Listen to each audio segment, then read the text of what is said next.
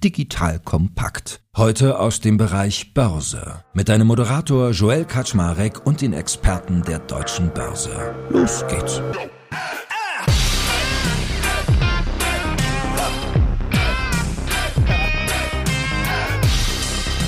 Hallo Leute, mein Name ist Joe Eckert Schmarek. Ich bin der Geschäftsführer von Digital Compact und heute haben wir wieder ein spannendes Börsenthema vor der Brust. Wir sprechen nämlich über Mythbusting. Das heißt, wir werden mal einige der typischen grassierenden Mythen, die sich so um einen Börsengang ranken, auseinandernehmen, diskutieren, thematisieren, weil wenn man sich mit dem Thema tiefer beschäftigt, merkt man, ich kriege das auch mal gespiegelt von unserem Partner der lieben Börse auf der anderen Seite, dass es doch relativ viele Mythen gibt, die dort grassieren. Ganz, ganz verschiedene Dinge von wie ist es mit den Bewertungen, wie viel Sinn macht das hier an der Börse mit Tech-Unternehmen, Unternehmen und, und, und. Und diese Mythen einmal aufzulösen, haben wir uns heute vorgenommen.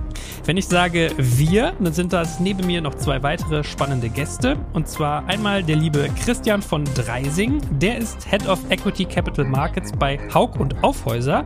Sowie Bernd Wagner. Der ist gleichermaßen CFO und COO bei der Cherry AG. Also wer hier heiße Mäuse und Tastaturen hat, kommt an Cherry nicht vorbei. Und wer sich mit der Börse beschäftigt, kommt auch an den Kollegen von Haug und Aufhäuser kaum vorbei. That being said, starten wir in eine spannende Folge und ihr Lieben, schön, dass ihr beide da seid. Herzlich willkommen. Vielen Dank, Joel. Christian, fangen wir mit dir an. Ich habe dich ja jetzt nur ganz kurz vorgestellt. Was genau macht man als Head of Equity Capital Partners bei Haug und Aufhäuser und die Betonung immer auf kurz? Ja, vielen Dank erstmal, dass ich hier heute dabei sein kann. Ich freue mich auf den Podcast und dass wir einige Mythen mal auseinandernehmen. Ich bin jetzt seit 20 Jahren in der Beratung tätig, wo wir Eigentümer, Gründer und Startup-Unternehmer bei Börsengängen im Vorfeld beraten. Einmal checken, ob das Unternehmen Börsen reif ist. Man sagt so dazu, die Braut hübsch machen. Und dann gehen wir voll in die Vorbereitung eines Börsengangs und dann natürlich auch in die Vermarktung, in die heiße Phase und platzieren dann die Aktien bei Investoren. Seit sieben Jahren bin ich bei Haupt und Aufhäuser verantwortlich für das Kapitalmarktgeschäft, kurz Equity Capital Markets. Und das Besondere an Haupt und Aufhäuser ist, dass wir mit unseren 50 Professionals einen besonderen Fokus haben auf KMU, also Small- und Mid-Cap-Unternehmen.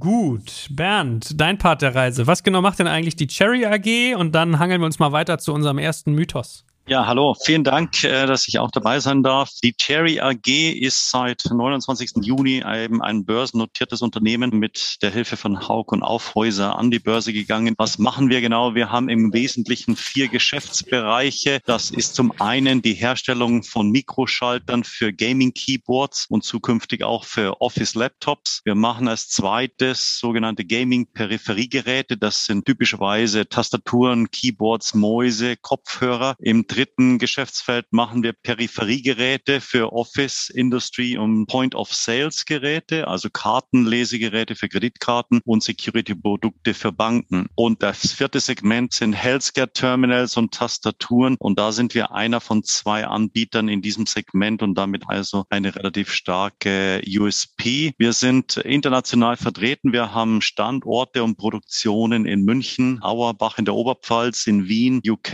in Paris, Chicago, Hongkong, Taipei und in Zhuhai, das ist in der Nähe von Macau, also China. Wir haben circa 570 Mitarbeiter, werden dieses Jahr circa 170 Millionen Euro Umsatz generieren und sind sehr ertragsstark, sehr stark wachsend, sowohl organisch als auch anorganisch. Und im Kern unseres Geschäftes steht das Thema Innovation und Qualitätsführerschaft. Wo kommt Cherry her? Es wurde 1953 in den USA gegründet von Walter Cherry. Der hat das dann an seinen Sohn übergeben, den Peter Cherry. Und auf der Suche nach einem deutschen Standort ist 1973 sein Sohn in Pegnitz, nördlich von Nürnberg, bei einem Hubschrauber-Einsatz der US Army tödlich ums Leben gekommen. Damit war klar, dass der Standort für den Vater in Deutschland hier in der Nähe von Pegnitz respektive Auerbach ist. Das Unternehmen wurde dann 2008 an die ZF verkauft. ZF brauchte das Unternehmen wegen der hohen Automotive-Kompetenz von Cherry. Und 2016 wurde dann dieser Teil, der heute jetzt börsen börsennotiert ist, mit den vier Geschäftsbereichen, die ich gerade erwähnt habe, an das Private Equity House Genui verkauft und der Automotive-Teil blieb bei äh, ZF. 2020 dann wurde nochmal ein großer Teil an Argent Partners, ebenfalls ein Private Equity House in New York verkauft und dann im Juni 2021 an die Börse gebracht.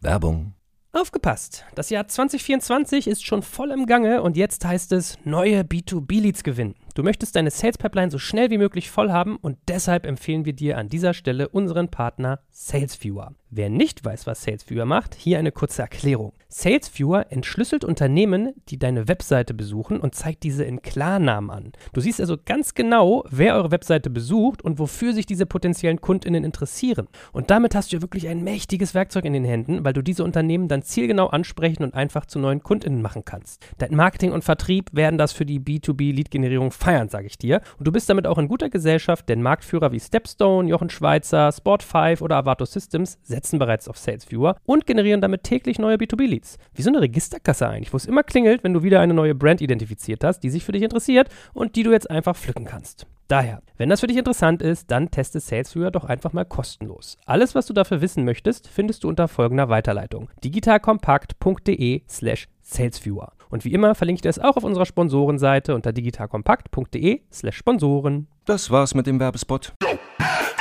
Gut, also war ja extrem viel bei. Also alleine, dass ihr Gaming-Zubehör macht. Auch wenn ich Consolero bin, fühle ich mich ja da schon bei euch zu Hause. Wusste ich gar nicht, dass ihr da so eine emotionale Geschichte hinter habt mit dem Firmenstandort. Also echt ganz spannend. Lass uns doch mal straight eintauchen. Also meine Freunde von der Deutschen Börse, die den Podcast hier ja auch wirtschaftlich unterstützen, die haben mir so ein paar typische Mythen, die ihnen immer begegnen, mitgegeben. Und da die Kollegen natürlich auch international denken, sind die teilweise auf Englisch formuliert. Der erste, den ich äh, so mit an die Hand bekommen habe, war Valuations in the US are always higher and aftermarket performance is through the roof. Also gibt es in den USA höhere Bewertungen und wie sieht eigentlich der ganze Aftermarkt aus? Und deswegen wäre so meine erste Frage an euch beide vielleicht so ein Stück weit auch mal zu klären, warum denn eigentlich ein Börsengang in Deutschland und nicht im Ausland?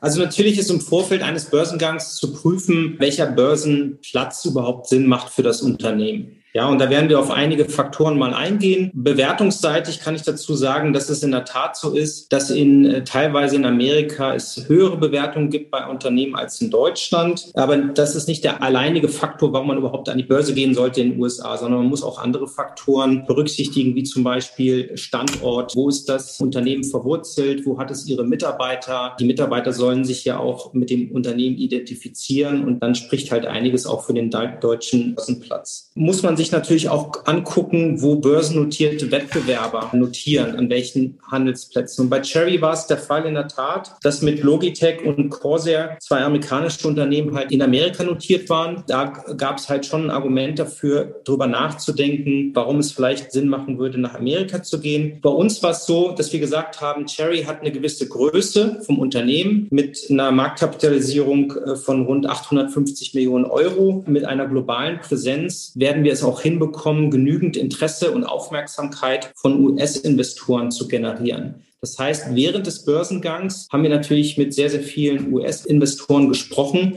die auch bereit waren, in ein Unternehmen zu investieren, was an der Frankfurter Wertpapierbörse notiert. Und deswegen war es für uns auch ein Argument zu sagen, Frankfurt passt auf jeden Fall auch für Cherry für uns war eigentlich die Frage, hat sich gar nicht gestellt, ob wir nach USA oder in Deutschland an die Börse gehen. Das war von vornherein klar. Erstens ist natürlich äh, Cherry ein Unternehmen mit langer Tradition und Wurzeln in Deutschland, auch wenn es ursprünglich mal in USA gegründet wurde. Wir sind ein äh, kleiner Hidden Champion und haben eine gewisse globale Marktführerschaft aufgrund auch unserer Standorte, glaube ich, ist das klar geworden. Für uns waren die vier Beweggründe, die wir hatten für den Standort Deutschland, war einmal einmal die Bekenntnis zum Finanzplatz Deutschland, zweitens die Verbundenheit mit den Mitarbeitern und unserem Traditionsstandort in Auerbach. Wir haben äh, globale Kunden, die genau dieses Thema Made in Germany schätzen. Und der vierte Punkt ist natürlich auch, und das ist jetzt mit Corona deutlich weiter hervorgekommen, die Möglichkeiten der globalen Vernetzung heutzutage machen es gar nicht mehr nötig, an einem ganz gewissen Börsenplatz zu sein, um eine internationale Präsenz zu bekommen. Bei einem Börsengang an einer US-Börse Börse ist natürlich auch ein deutlich höheres Haftungsrisiko für die Vorstände, als wenn man in Europa an einen Börsenplatz geht.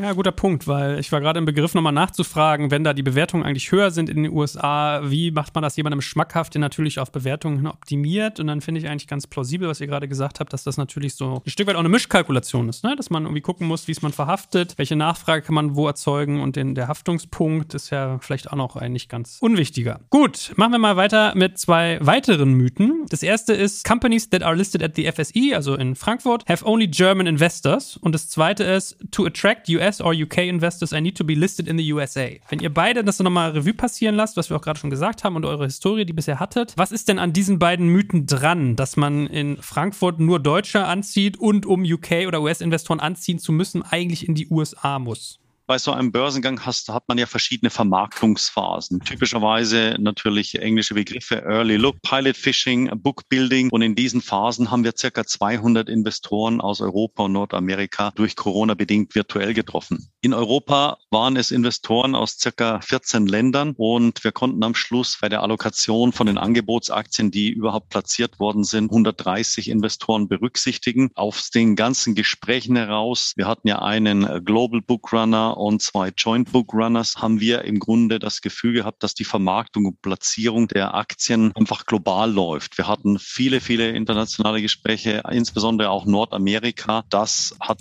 uns den Eindruck vermittelt, dass es sowieso global platziert wird. Investoren akzeptieren mittlerweile auch durch Corona bedingt, dass die Investorengespräche auch ausschließlich über Videokonferenzen ablaufen. Wir haben während dieser Phase keinen einzigen Investor persönlich treffen müssen oder konnten es einfach auch nicht. Jetzt im Nachgang Post-IPO treffen wir einige Investoren persönlich, die auch das Werk natürlich mal sehen wollen und auch die verschiedenen Standorte. Wir haben es geschafft, auch in dieser Phase diese ganze Präsenz digital aufzubauen und auch das Vertrauen zu gewinnen und die persönliche Beziehung aufzubauen. Jetzt Post-IPO, wo man schon wieder entsprechende Präsenz-Meetings hat, zuletzt jetzt in Stockholm, trifft man dann Investoren und dann kann man das auf dem Fundament aufsetzen, was in der Phase geschaffen worden ist. Vielleicht aktueller Stand. Wir haben auch, obwohl wir nur in Deutschland platziert sind, zusammen mit den Aktien unseres Hauptanteilseigners sind circa 40 bis 50 Prozent in Händen von US-amerikanischen Investoren. Ja, als ich die Mythen vorher einmal zugeschickt bekommen habe, habe ich mir natürlich auch mal Gedanken gemacht und habe mal ein paar Daten zusammengetragen. Ich habe mal jetzt unsere letzten sieben Börsengänge genommen, wo wir natürlich vorwiegend Small- und Mid-Cap-Unternehmen, also KMU-Unternehmen an die Börse bringen. Und selbst dort sprechen wir mit weit über 1000 Investoren bei einem Börsengang oder bei einer Kapitalerhöhung. Und diese Investoren kommen zumeist aus Europa und Nordamerika. Allein im Durchschnitt wären bei unseren Börsengängen circa 30 Prozent der Angebotsaktien United Kingdom, also vorwiegend natürlich London platziert, gefolgt dann von 35 Prozent der Allokation geht in die Dachregion. Also von 35 Prozent sind rund 15 Prozent nur Deutschland. Das heißt, das widerlegt eigentlich ganz gut, dass meisten Aktien nur nach Deutschland gehen, dass es damit widerlegt. Auch in Amerika, die Allokation von Angebotsaktien nach Amerika hat deutlich zugenommen in den letzten drei Jahren. Insgesamt rund 15 Prozent werden bei unserem Börsengang nach Nordamerika, USA und Kanada platziert und der Rest an andere europäische Länder, die Region Skandinavien, äh, Benelux, Spanien, Portugal und auch Italien. Das ist relativ diversifiziert.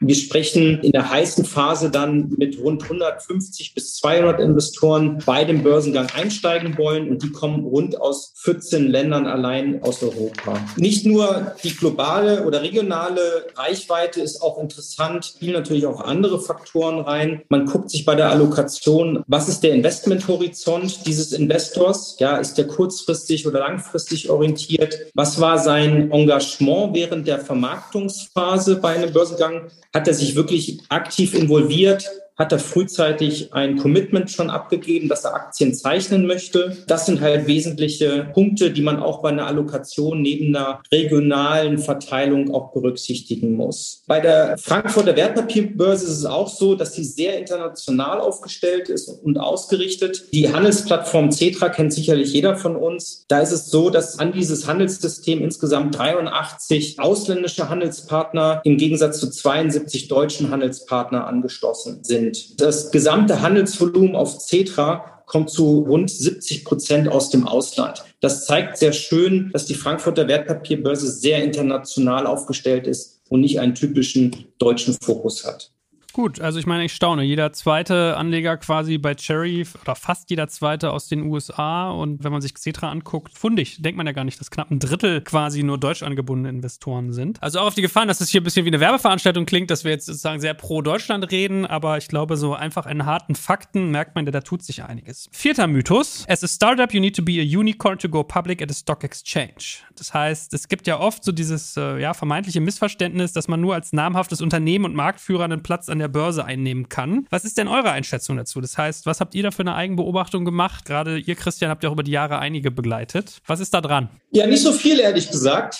Ich habe mir auch mal wieder ein paar Daten angeschaut. Allein im Zeitraum von Januar bis Juli 2021 über ein Drittel aller Börsengänge da hatten die Gesellschaften eine Marktkapitalisierung unter einer Milliarde Euro. Weil vom Unicorn spricht man ja immer von einer Milliarde Euro Bewertung. Das heißt, rund ein Drittel waren deutlich unter der einer Milliarde. Allein bei den Tech-Companies zum Beispiel waren rund 60 Prozent hatten eine Bewertung unter einer Milliarde Euro. Deswegen denke ich, hat jedes Unternehmen wirklich auch einen Platz verdient an der Börse. Ja, und es hängt nicht unbedingt von der Bewertung ab. Ich habe in der Vergangenheit eine Vielzahl von sehr erfolgreichen Börsengängen beobachtet, die bei einer Bewertung so zwischen 150 und 250 Millionen lagen. Und das Emissionsvolumen aus Kapitalierung und aus Umplatzierung von Bestandsaktien lag so zwischen 50 und 80 Millionen Euro. Also ein deutliches Stück drunter unter einem Unicorn. Und das waren trotzdem alles sehr erfolgreiche Börsengänge. Da sehe ich so ein Stück weit auch die Banken in der Pflicht, den Eigentümern und, und dem Management ganz klar zu sagen, bei der Prüf Punkt der IPO-Reife, ob ein Börsengang realistisch ist. Ja, und vielleicht ist der noch nicht in diesem Jahr oder in den nächsten sechs bis zwölf Monaten realistisch, aber vielleicht in zwei, drei Jahren. Ja, und dann kann man halt einen Zeitplan erarbeiten, wie man das Unternehmen dann am besten an die Börse bringt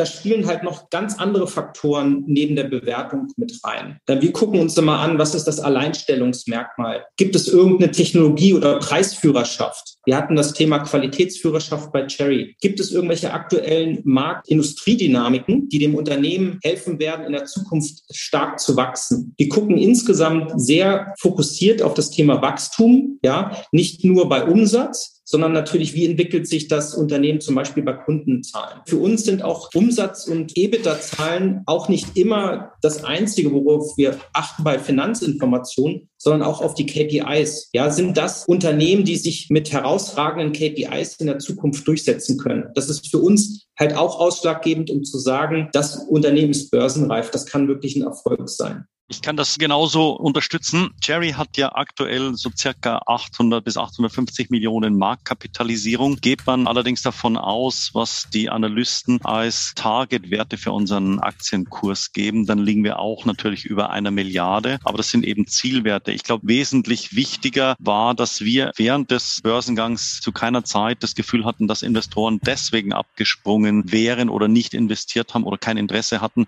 weil eventuell die Marktkapitalisierung unter einer Milliarde war. Also das war in keinem Fall der Punkt.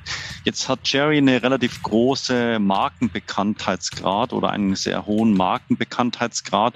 Das war zunächst mal sehr hilfreich. Sehr viel wichtiger ist für die Investoren gewesen, dass eine entsprechend starke Wachstumsstory plausibel und nachhaltig rübergebracht werden kann. Hohes zweistelliges Umsatzwachstum, aber auch eine sehr hohe Ertragsstärke. Sehr wichtig auch für einige Investoren. Cash Conversion Rate, Return on Capital Employed Deloitte war sehr wichtig. Das waren eher die Argumente, ob sie reingehen in der Kombinatorik, wie der Christian schon gesagt hat. Pass auf, die Kombination von vielen verschiedenen Parametern, aber nicht ein einzelner. Also ich muss nicht über eine Milliarde sein, sondern ich muss das, das Potenzial haben, darüber zu kommen. Die Zielwerte, wenn man annimmt, sind wir deutlich über eine Milliarde bewertet. Und viel wichtiger ist es momentan, dass wir mit dem Free Float, den wir jetzt generiert haben, auch aufgrund der letzten Platzierung eben eventuell in den S-DAX aufsteigen können. Wir sind ja im Prime Standard bisher notiert und haben die Möglichkeit, aufgrund des erhöhten Free Floats jetzt eventuell im Dezember in den S-DAX aufzusteigen. Diese Kombination, das macht einen ganzen Reiz auch für Investoren aus. Damit steigt die Sichtbarkeit und dann natürlich auch die Marktbewertung nochmal. Wir selbst hatten ein Emissionsvolumen von circa 420 Millionen, hatten eine signifikante Übernachfrage, konnten also auch nicht alle Investoren bedienen, waren in der glücklichen Situation, dass wir so, nur sogenannte sogenannte Long-Investoren bedienen konnten, was vielleicht dann auch zur Diskussion im Nachgang führte, weil die Liquidität der Aktie als nächstes äh, erhöht werden muss. Und wenn nur Long ist, dann habe ich eben nur Nachfrage, wenig Traffic zunächst auf dem Börsenparkett. Gut, also wir haben schon mal darüber geredet, wie es sich quasi um die Investorenreichweite verhält. Jetzt, ob ich ein Unicorn sein muss, um das machen zu können. Und ein weiterer Mythos ist, und der geht in ein bisschen ähnliche Richtung mit noch einer leicht anderen Nuance. Scale as well as tech DAX companies have inferior performance in comparison to large stable companies like those in the DAX. Das heißt, wenn wir es mal zuspitzen, denkt ihr beide, dass KMUs mit den großen namhaften Unternehmen eigentlich mithalten können? Bernd, wie ist denn da deine Erfahrung und Einschätzung? Ich würde mal sagen, ganz locker. Die Thematik ist ja, dass wir heute schon entsprechende Global Presence haben und auch den Anspruch erheben, global vertreten zu sein, versuchen das auch gegenüber unseren Stakeholdern und Lieferanten äh, auch so zu präsentieren. Die Größe allein ist nicht entscheidend, zumindest nicht am Anfang. Beim Börsengang ist das Wachstumspotenzial, also die Möglichkeiten, die man aufgrund dieser Plattform eröffnet hat durch den Börsengang, ermöglichen und ausnutzen kann. Das wesentliche Merkmal, was die Investoren suchen, dass sie auf aufgrund dieser Ausgangssituation mit dem Kapital, was sie auch dem Unternehmen ja zur Verfügung stellen, das im Grunde dann auszubauen. Wichtig ist aus meiner Erfahrung heraus in den Gesprächen, in vielen, vielen Gesprächen, die wir jetzt geführt haben, vor und nach dem IPO, die Investoren suchen ein ganz klares Alleinstellungsmerkmal, das Differenzierungsmerkmal zu den Wettbewerbern, die eigenen Wettbewerbsstärken klar herauszuarbeiten, das Wachstumspotenzial, was sie auch natürlich suchen, ist eine hohe Profitabilität oder auch zukünftiges noch Wachstumssteigerungspotenzial Potenzial in der Profitabilität. Alle Punkte, die ich jetzt erwähnt habe, kann Cherry letztendlich nutzen. Wir haben sehr viele äh, Wachstumsmöglichkeiten und das hat die Investoren eben überzeugt, in die Cherry-Aktie zu investieren, auch dem Unternehmen sehr viel Kapital zur Verfügung zu stellen. Wir haben circa 140 Millionen Wachstumskapital bekommen und das werden wir einsetzen für entsprechendes organisches und anorganisches Wachstum. Christian, ich könnte mir vorstellen, dass du bei dieser Frage, was haben Scale und Tech-DAX-Companies quasi so im Köcher im Vergleich zu äh, DAX-Unternehmen, auch nochmal eine ganz gute Einordnung geben kannst, was denn eigentlich quasi die Ambition der unterschiedlichen Typen ist. Vielleicht können wir uns ja diesen Mythos auch nochmal aus der Richtung nähern. Man muss da schon ein bisschen unterscheiden. Große Unternehmen, wie die angesprochen werden oder wie da die Vermarktung läuft im Gegensatz zu KMU-Unternehmen oder Wachstumsunternehmen. Bei größeren Unternehmen, die entweder im DAX oder MDAX sind, geht es eher darum, die sogenannten Value Investoren erwarten eine Dividendenrendite bei diesen Unternehmen, weil das halt gesättigte Unternehmen sind mit einer guten Financial Performance. Bei den KMU-Unternehmen oder vielmehr den Wachstumsunternehmen hat die Dividendenpolitik oder Strategie weniger Relevanz. Hier fühlen sich eher die Investoren angesprochen. Das heißt, wir gehen auch bei unserer Vermarktungsstrategie und bei unserer Investorenansprache sehr, sehr fokussiert auf diese Growth-Investoren zu. Denn die Growth-Investoren erwarten halt keine Dividende, wollen halt von dem durch überdurchschnittlichen Wachstum des Emittenten profitieren. In Aktien investieren, wo sie genau wissen, dass der Aktienkurs positiv entwickeln wird über die Zeit. Es gibt halt verschiedene Indizes in Deutschland, die halt vorwiegend ausgemacht werden von Wachstumsunternehmen, wie zum Beispiel der TechDAX und der Scale-Index. Wenn man sich mal die Aktienkursentwicklung der verschiedenen Indizes anschaut, zum Beispiel MDAX gegen TechDAX und ScaleDAX, dann haben die Börsenindizes der Wachstumsunternehmen deutlich besser performt als die großen Indizes. Bei der Corona-Krise sind natürlich alle Indizes eingebrochen. Indizes für Wachstumsunternehmen haben sich deutlich schneller erholt als die großen Indizes. Jetzt kommt ein kleiner Werbespot. Aufgepasst! Heute gibt's Werbung in eigener Sache. Wir wollen dich nämlich besser kennenlernen, weil viele hören Woche für Woche unseren Podcast und dabei wissen wir gar nicht immer, wer genau diese Leute sind. Und natürlich wollen wir ja aber wissen, wer du bist, um unseren Inhalt auch an deinen Interessen ausrichten zu können. Und um das zu ändern, habe ich eine Umfrage vorbereitet. Dort kannst du uns erzählen, wer du bist und wofür du dich interessierst. Und was du davon hast, naja, ich meine, je besser wir dich kennen, desto besser können wir unseren Podcast an deine Bedürfnisse anpassen. Und dann spreche ich auch keine Werbung mehr für Penispuppen und Online-Casinos ein, wo dich womöglich ganz andere Dinge interessieren. Nein, kleiner Spaß und trotzdem, du tauschst fünf bis zehn Minuten deiner Zeit gegen viele Stunden noch bessere Unterhaltung und Tiefenwissen in der Digitalwirtschaft. Klingt für mich nach einer Win-Win-Situation und geh doch also daher mal auf die Seite digitalkompakt.de slash Umfrage. Fülle diese nach bestem Wissen und Gewissen aus und freue dich in Zukunft auf noch besseren Content auf Digital Kompakt. Ende der Werbung ja, eine Stoßrichtung, die, glaube ich, auch nochmal vielleicht mehr auf diesen Tech-Aspekt eingeht, weil viele Menschen, die mir zuhören oder uns hier zuhören, sind ja auch aus dem Tech-Umfeld, ist so dieser, der sechste Mythos. Frankfurt Stock Exchange does not participate in the listing of Tech Companies. Das heißt, macht es denn eigentlich Sinn für ein Tech-Unternehmen, sich in Frankfurt listen zu lassen, Christian? Und ein Drittel aller Emittenten einer Frankfurter Wertpapierbörse sind äh, Tech-Companies. Es gibt auch spezielle äh, Indizes für Tech-Unternehmen, also den Tech-DAX, den DAX Information Technology Index. Das heißt, wir haben hier eine breite Basis, wo Investoren sich bestimmte Titel anschauen können, direkt investieren können oder halt bestimmte Indizes kaufen können. Was auch interessant ist, seit kurzem gibt es ja jetzt 40 Unternehmen im großen DAX. Da sind nicht nur noch etablierte Industrieunternehmen drin, sondern da sind auch Newcomer, Unternehmen, die noch nicht so lange an der Börse sind. Ich denke da an Delivery Hero, HelloFresh und Zalando. Gut, stimmt natürlich, haben wir einige Erfolgsgeschichten quasi auch aus jüngerer Vergangenheit. Bernd, jetzt so mein siebter Mythos, den haben wir jetzt gar nicht so auf Englisch formuliert, weil wir den auch, glaube ich, immer aber so mitschwimmen haben. Trotzdem die Prozesslänge, der Prozessaufwand, der sich mit so einem Börsengang verbindet. Das heißt, normalerweise hört man ja gerne mal so im Markt, okay, der Börsengang und die Vorbereitung, es ist ein zäher Prozess, es dauert mindestens sechs bis neun Monate, teilweise sogar noch länger und das Management hat das überhaupt die Kapazitäten frei, neben dem operativen Geschäft so etwas zu tun. Was antwortest du jemandem, der mit so einem Mythos auf dich zukommt und dich fragt nach deinen Erfahrungen? hängt ganz vom Unternehmen ab, muss man sagen. Der Börsengang von Cherry war der schnellste in den letzten zehn Jahren an der deutschen Börse. Das heißt, es ist uns gelungen, in einer Rekordzeit von gerade mal vier Monaten zur Börsennotiz zu kommen. Das geht nur in dem gewisse Parameter vorher erfüllt waren. Das liegt natürlich auch dran, dass wir Private Equity Owner hatten, die natürlich sehr stark auf das Reporting Wert legen und viele Daten und viele Businesspläne natürlich schon entwickelt haben, dass wir das alles griffbereit haben. Während der Phase ist die Arbeitsbelastung bei so einem Börsengang extrem hoch, signifikant hoch. Hatten zum Teil Sessions bis nachts um eins, zwei Uhr und da liegen dann schon auch bei den Shareholdern und aber insbesondere auch Geschäftsführern und Mitarbeitern zum Teil die Nerven blank und es wird Wochenende gearbeitet, nachts gearbeitet. Wenn da nicht ein gewisser definiertes Enddatum wäre, würden wahrscheinlich einige auch hinschmeißen in so einer Phase. Konnten aber logischerweise das operative Geschäft in der Zeit nicht liegen lassen, nicht schleifen lassen. Die Erstnotiz war bei uns, die Entscheidung war im Februar. Die Erstnotiz war geplant für Ende Juni. Und wir wollten natürlich auch mit den guten Zahlen auf jeden Fall aufweisen für Q1. Das sind die letzten, die dann in den Prospekt eingearbeitet werden. Wir wollten mit den Q1-Zahlen eben auch noch zeigen, dass eben das Wachstum nachhaltig ist und dass das nicht nicht eben nur bedingt war aufgrund zum Beispiel der Corona-Pandemie. Jetzt hatten wir auch das Glück natürlich, muss man sagen, dass einige unserer Eigentümer schon Erfahrung hatten, auch wie man so ein IPO-Team zusammenstellt. Das hat uns natürlich extrem geholfen mit einem professionellen Team. Das fängt bei den Investmentbank an, das geht weiter über die entsprechenden Anwälte, Steuerberater etc.,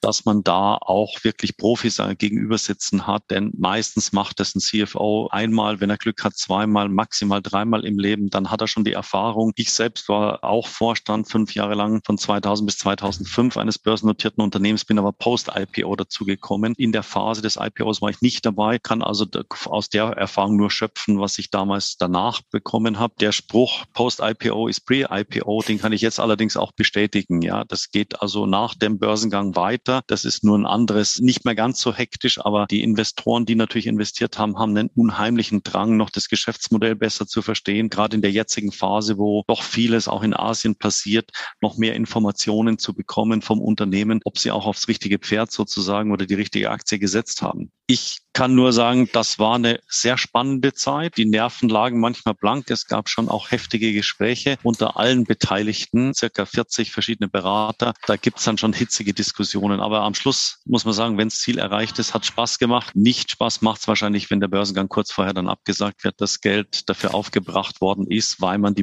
Börsenreife dann doch äh, unterschätzt hat. Die Erfahrung war gut, möchte sie nicht missen, aber es war auch harte Zeit.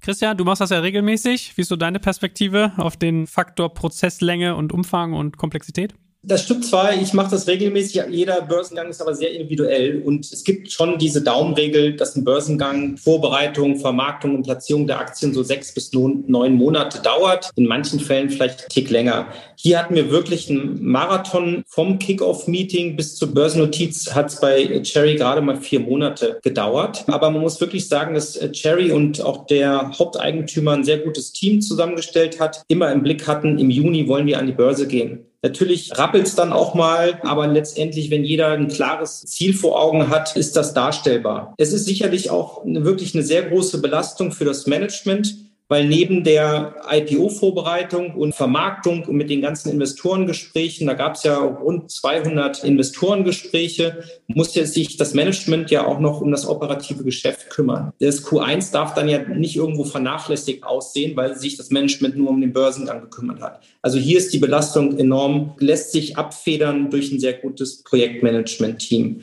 was den Prozess deutlich komplexer noch gemacht hat. Zunächst einmal musste die GmbH in eine Aktiengesellschaft umformiert werden. Dann wurde diese operative Gesellschaft in die AG über einen Reverse Merger eingebracht. Das ist auch nochmal ein Prozess von vier Wochen, den man berücksichtigen muss. Dann gab es noch Akquisitionen, deswegen gab es ein Erfordernis für Proforma-Zahlen im Wertpapierprospekt Da musste das Management zusammen mit den Wirtschaftsprüfern da wirklich eine Glanzleistung hinlegen. Und die Gesellschaft hatte ursprünglich HGB-Zahlen und dann gab es noch eine Umstellung auf IFRS-Finanzinformationen. Also da gab es einige Hürden, die dann in den vier Monaten genommen werden mussten. Aber es sind auch die kleinen Dinge, an die man bei so einem Projekt denken muss. Allein die Zeitverschiebung, weil der Hauptaktionär ja in New York sitzt, das heißt, alle wichtigen wöchentlichen Telefonsitzungen, Gremienbeschlüsse und so weiter mussten halt auch so taktiert werden, zusammen mit dem gesamten Zeitplan, wann was bei Börse eingereicht wird, bei der BaFin eingereicht wird, dass halt auch der Hauptaktionär zustimmen kann bei den ganzen Vorbereitungen. Das musste auch mit eingeplant werden. Es soll jetzt hier niemanden abschrecken. Ich halte weiterhin daran fest, dass eine Daumenregel von sechs bis neun Monaten für eine IPO-Vorbereitung absolut realistisch ist. Man sollte hier keine Horrorszenarien bilden, dass es länger dauert und deutlich anstrengender ist. Aber man muss halt ein gutes Projektteam haben. Wenn das beauftragt und mandatiert ist, dann kriegt man einen Börsengang sehr, sehr gut hin in sechs bis neun Monaten. Schön. Jetzt haben wir sieben Mythen durchdekliniert und ich hätte noch so zwei, drei kurze äh, Schlussbemerkungen, die ich mit euch gerne nochmal abschließend besprechen möchte. Vielleicht das erste Mal, um auch so immer die nötige kritische Stimme mit drin zu haben. Wir haben jetzt sieben Mythen besprochen, also was Leute denken, wie es sei, an der Frankfurter Börse gelistet zu werden, Börsengang zu machen und wie man sich dabei irrt. Christian, gibt es umgekehrt Dinge, wo du sagst, was viele Leute zum Beispiel auch übersehen? Also es geht ja nicht nur so darum, dass man Mythen mal auseinander nimmt. Ich habe falsche Erwartungen Erwartungen an etwas, sondern vielleicht fehlen mir sogar manchmal auch die richtigen. Gibt es da so ein paar Classics, die dir auch untergekommen sind? Also für mich gibt es eher gute Gründe, um an die Börse zu gehen, als Gründe dagegen. Jedes Wachstumsunternehmen, wenn es in eine neue Phase kommt der Unternehmensentwicklung, Wachstumskapital braucht, um, um die Strategie umzusetzen. Und die Börse ist natürlich perfekt dafür geeignet, Wachstumskapital aufzunehmen, um seine Strategie zu realisieren. Das Management, was ja oft sehr groß an dem Unternehmen beteiligt ist, dass sie ihre eigene unternehmerische Vision und Strategie umsetzen können mit so einem Börsengang, weil sie halt Wachstumskapital einsammeln.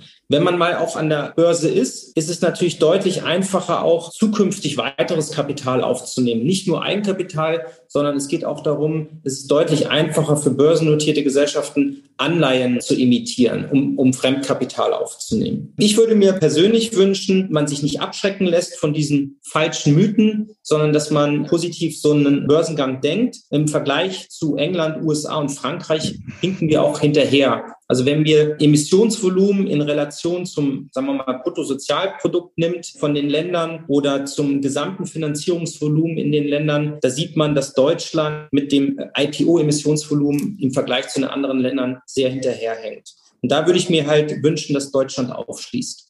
Bernd, hast du in der Angelegenheit noch so eine Art Ratschlag von einem CFO zum anderen? Lessons learned daraus ist, da sind wir eigentlich ganz gut aufgestellt gewesen, dass man einfach einen soliden Business- und Wachstumsplan haben muss. Das ist jetzt bei uns durch Private Equity automatisch der Fall. Wir haben sehr, sehr gutes und starkes Controlling. Das dient aber auch dazu, eben gerade auch nach der Börse. Man will ja auch nicht die Ernüchterung haben, dass man an die Börse gegangen ist, hat eine wunderbare Story erzählt und das erste Quartal wäre eine Gewinnwarnung oder sowas. Ein solider Business- und Wachstumsplan, der auch nach dem IPO insbesondere erfüllt werden kann, ist, glaube ich, sehr, sehr wichtig wichtig. Will man an die Börse gehen und insbesondere den Prime Standard, sollte man IFRS schon lange vorher eingeführt haben. Wir haben IFRS nicht während der Phase eingeführt, sondern wir haben das Gott sei Dank in 2018 schon eingeführt. Wir haben nur gewisse Regelungen wie IFRS 2 und IFRS 9, also hier Share-Based Payment, Share-Based Embedded Derivatives und so weiter. Das sind plötzlich Themen, die werden bei PE nicht hoch gehandelt, werden aber dann plötzlich sehr aktuell. Gerade börsennotierte Unternehmen sind natürlich Wirtschaftsprüfer auch deutlich kritischer in der Auslegung Regelungswerkes. Was ganz wichtig ist, ist ein internes, starkes starkes Team zusammenzustellen, um die Datenräume zu befüllen, Businesspläne fertigzustellen, insbesondere das externe Team, Capital Markets Anwälte, Investmentbanken, Standardbanken. Wir haben mit den Banken zum Teil bis nachts 23 Uhr verhandelt, aber erst um 9 Uhr angesetzt, also 21 Uhr. Steuerberater, Vergütungsberater, Investor Relations Agentur, Presseagenturen. Das ist natürlich ein riesen Koordinationsaufwand. Da braucht man ein sehr, sehr gutes Team, muss sich da auch wirklich jemanden an Bord holen, der das Team zusammenstellt. Ja, wir hatten das Glück, hatte ich ja vorhin schon erwähnt, dass wir da jemanden hatten, der da erfahren war. Vor allem das interne Team auf die Arbeitsbelastung vorbereiten, eventuell auch Incentives geben, dass das interne Team den, die Lust daran nicht verliert, weil das ist schon sehr aufwendig. Das Wichtigste eigentlich, trotz aller Strapazen, dann einfach den Spaß an der Arbeit da nicht verlieren. Ne? Das Ziel ist da gesetzt und das, glaube ich, ist das Wichtigste, dass alle trotzdem nachher noch happy sind und viel Spaß an dem Prozess gehabt haben und dann äh, zwei Jahre später oder ein halbes Jahr später sagen, Gott sei Dank haben wir das mitgemacht ne? oder durften das mitmachen. Ne? Schön. Letzte Frage an euch beide. Gibt es so eine Erfolgsstory, die euch besonders in Erinnerung geblieben ist? Also Bernd, du kannst ja mal aus deiner erzählen und Christian, du hast, glaube ich, ganz viele ja auch begleitet von der Seitenlinie aus. Ja, für mich war es jetzt wirklich sehr schön zu sehen. Wolf und ich, wir arbeiten jetzt seit rund vier Jahren zusammen. Sehr klare Vision für Cherry aufgebaut. Das ist zum Teil manchmal auch schwieriger mit Private Equities da zusammenzuarbeiten. Wir haben jetzt einfach den Erfolg gesehen durch den Börsengang, circa 140 Millionen Kapital in die Firma bekommen haben, was es uns jetzt ermöglicht, diese Wachstumsstrategie organisch wie anorganisch viel schneller umzusetzen, als wir das vorher hätten können vielleicht. Und ich freue mich auch insbesondere, dass wir das gesehen haben, dass wir die Investoren, die wir alle gewinnen konnten, in dem Prozess erstens mal kennenzulernen, zweitens auch viele überzeugen konnten in die Cherry-Aktie, aber natürlich auch in das gesamte Management. Und da rede ich jetzt nicht über, über den Vorstand, sondern wirklich auch über das Second-Line-Management, das wir auch in dem Zuge präsentiert haben, zu überzeugen, dass das die richtige Firma ist, in die man investieren sollte. Ja, ich denke, äh, jeder Börsengang ist ganz individuell und hat seine eigene Erfolgsstory. Sicherlich der kleinste gemeinsame Nenner ist, wenn auf dem Börsenparkett dann die Glocke geläutet wird und der erste Preis ausgerufen wird. Äh, das ist sicherlich Gänsehaut pur, weil dann jeder Beteiligte aus diesem Projektteam weiß, wie viel Arbeit dahinter steckt und äh, dass das Ziel gemeinsam erreicht wurde. Was mir natürlich in guter Erinnerung bleibt, ist der Börsengang von Exasol. Das war im Mai 2020. Das war während des Lockdowns in der Corona-Pandemie bei dem Go-No-Go-Call. Das ist so der Abstimmungscall, ob man entscheidet, man geht jetzt raus mit dem Börsengang oder nicht. Da gab es halt lange Diskussionen mit den Eigentümern und mit dem Management. Soll man das wagen? Das Risiko war natürlich groß, dass die Leute nicht am Arbeitsplatz sind oder nicht Entscheidungen treffen können während der Corona-Pandemie, weil das alles noch nicht sich richtig eingelebt hatte. Wir hatten dann einfach auf die Investoren vertraut. Wir haben auch auf das Management und auf Exasols Geschäftsmodell Geschäftsmodell äh, vertraut, dass das eine tolle Equity-Story ist, sind dann rausgegangen und konnten das dann halt platzieren. Einerseits mutig, aber andererseits waren wir dann natürlich auch sehr dankbar bei unseren Investoren, dass die dann halt auch gesagt haben, Mensch, tolles Unternehmen, gebe hier meine Aktienorder auf von zu Hause. Ja, weil es wurde ja alles digital geführt. Die meisten Leute waren nicht im Büro und haben dann halt von zu Hause ihre Orders bei uns reingelegt. Und das war sicherlich eine besondere Situation. Das möchte ich aber nicht unbedingt nochmal haben. Ich finde es schon schöner, die Investoren mit dem Management einmal auch persönlich zusammenbringt. Hast du mal nachgezählt eigentlich, wie viele von diesen Gänsehautmomenten du hattest? Also wie viele Glocken hast du Leuten hören? Ich weiß nicht, ich glaube, ich, also in den letzten drei Jahren habe ich jetzt über neun Börsengänge gemacht und insgesamt wahrscheinlich so um die 15 Börsengänge. Ach, ist ja schon sportlich. Gut, ihr beiden. Es hat sehr viel Spaß gemacht und vielen lieben Dank an euch, dass ihr eure Erfahrung eingebracht habt, auf das ein paar der Mythen, die wir heute zum Basten, also zum Platzen gebracht haben, andere Leute nicht mehr heimsuchen. Und äh, ja, mal schauen. Vielleicht schreiben uns ja noch ein paar Leute, was ihnen noch unterkommt. Das ist ja auch immer gedacht als Forum. Von daher vielen, vielen Dank euch und ich drücke euch natürlich weiter die Daumen für mehr Gänsehautmomente und eine weiterhin gute Wachstumsstory für Cherry. Also lieben Dank euch. Danke. Danke. Ciao. Danke fürs Zuhören beim Digital Kompakt Podcast. Du merkst, hier ziehst du massig Wissen für dich und dein Unternehmen heraus. Wenn du mit uns noch erfolgreicher werden möchtest, abonniere uns auf den gängigen Podcast-Plattformen. Und hey, je größer wir werden, desto mehr Menschen können wir helfen. Also erzähl doch auch deinen Kolleginnen und Kollegen von uns. Bis zum nächsten Mal.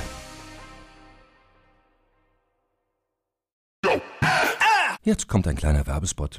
Aufgepasst! Heute habe ich etwas Besonderes für dich. Spendit. Der Benefits-Anbieter aus München hat sich nämlich vorgenommen, Benefits für Arbeitgeber und Arbeitnehmende so attraktiv wie möglich zu machen und die Teammotivation auf ein neues Level zu heben. Dabei will Spendit vor allem eins: Benefits für alle zugänglich und demokratisch gestalten. Egal ob in großen oder kleinen Unternehmen, ob in der Stadt oder in ländlicheren Regionen, ob für Mitarbeitende im Tag- oder Nachtdienst, Mitarbeiter-Benefits von Spendit sind enorm flexibel und unabhängig von Ort und Zeit. Und mit Produkten wie der Spendit Card, Lunchit und Mobility bringt Spendit frischen Wind in die Welt der Mitarbeiterleistungen und setzt auf digitale Lösungen statt Papiergutscheine. Das Spannende für Arbeitgeber und Mitarbeitende, die Benefits sind steueroptimiert. Das bedeutet nicht nur echte Einsparungen für dein Unternehmen und den Lohnnebenkosten, sondern auch mehr Netto vom Brutto für deine Mitarbeitenden. Das sind Gehaltsextras, die deine Mitarbeitenden wirklich brauchen und schätzen werden. Also, wenn du auch die Mitarbeiterbindung in deinem Unternehmen stärken willst, dann schau unbedingt mal bei digitalkompakt.de/slash spendet vorbei und hinterlasse einen Gruß von mir. Und wie immer findest du alle Infos auch auf unserer Sponsorenseite unter digitalkompakt.de/slash Sponsoren.